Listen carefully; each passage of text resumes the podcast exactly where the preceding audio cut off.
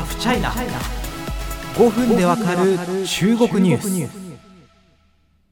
オーストラリアのサイバーセキュリティ会社の驚きの調査結果が報道されました。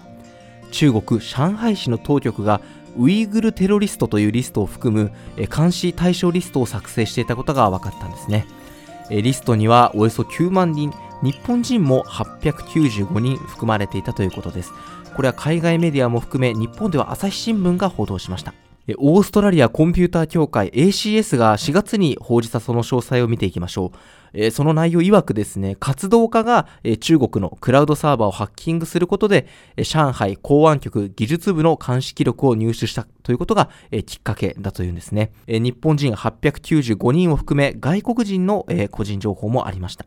さらに、まあ、中国で暮らすウイグル族などが含まれて、オーストラリア ABC はウイグル人コミュニティを監視するために中国のテクノロジーが利用されていることを示すさらなる証拠となっていると指摘しています。まあ、そもそもですね、その中国政府当局が顔認証機能付きの監視カメラなどで政治的に敏感な人物などを追跡できるということはもうこれまで何度も言われてきている話です。天網工程、天網、天の網ですね。あの、天網は開会祖にして漏らさずという言葉ありますけど、あの天網、あとは節量工程などといって、数億台の監視カメラがすでに仕掛けられ、例えばなんか私なんかも中国当局がやろうと思えば、分単位でどこに行って誰と会っていたかがもうバレてしまうというわけなんですね。まあ、今回のこの一連の報道は、その監視対象に外国人が含まれていたことや、まあ、ウイグル族、少数民族が含まれていたこと、やはりそのウイグル問題が関連付けられていたことが改めて指摘されたという格好です。まあ、もともなんでこんな機微なデータが、えー、流出するようなところ、まあ、クラウドに保管されていたかなどは、えー、正直疑問は尽きないというのもちょっと付け加えておきたいんですけどもね。さあ、ここで出てくるのがデジタルパノプティコンという言葉です。えー、今回の上海市当局の、まあ、流出データを考察した日本の専門家の論考にも出てきますし、2019年に出版された、えー、幸福な監視国家中国という新書にも関連する記述があります。このパノプティコンというのは、イギリスの思想家ベンサムという人が唱えた監獄施設の形態が元になっています。囚人をこう収容する監獄ですね。牢屋に入っている囚人を見張るにはどうするのが理想的だろうかというのを考えたときに、このベンサムという人は中央に監守が立つ塔を立てて、そこから放射線上に囚人たちの入る部屋を配置するように提案します。つまり中央の塔に立っている監視からは、囚人の姿は一望すれば簡単に見えるようになっています。ポイントは逆に光線を囚人の部屋に当てることで、囚人からは自分たちを見ている監視の姿を見えないようにすることです。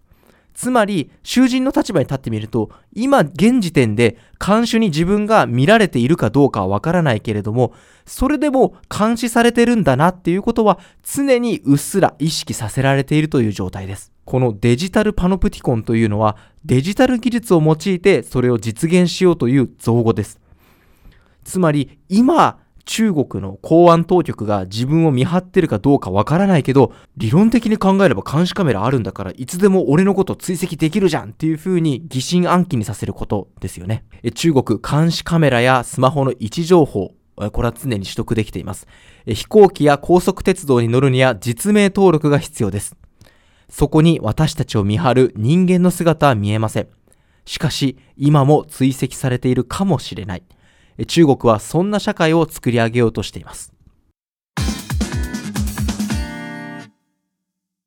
これはもちろん恐ろしいですよね。ですが、私たちが一度考えるべきは、これは同時に利便性をもたらすということです。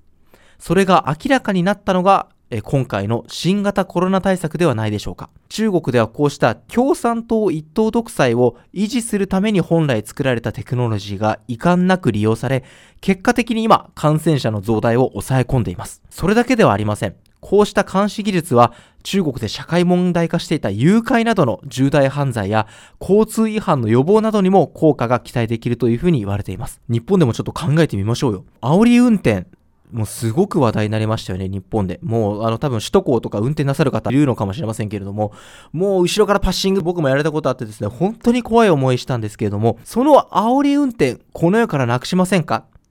高速道路とか首都高みたいな自動車専用道路にバンバン監視カメラ設置してナンバーと運転者の顔をすぐに識別できるようにしてまあ今もオービスとかありますけどすぐにそういう人が刑罰を受けられるようにしましょうよそうすれば煽り運転この世からなくなりますよって言われて果たして素直に首を横に触れる人間どこまでいるんでしょうか？ちょっと考えてみるとこれちょっと試してみる価値ありそうですよね。まあそのもちろん監視技術は恐ろしい。そしてそれが中国では実装され運用されているということを今回のウイグルテロリストなど一連のデータは示している可能性があります。まあでも翻って考えてみると中国だけだからこういうことになってるのかというのは疑問です。まあ日本が中国と同じようになるということは僕はないというふうに思いますけれどもそれと似たような形社会正義を理由に安心安全な社会のために監視技術が導入される可能性はあるということです。私たち日本人もいつか平和と安全な社会と引き換えに監視技術の到来を受け入れるかという質問に直面するかもしれません。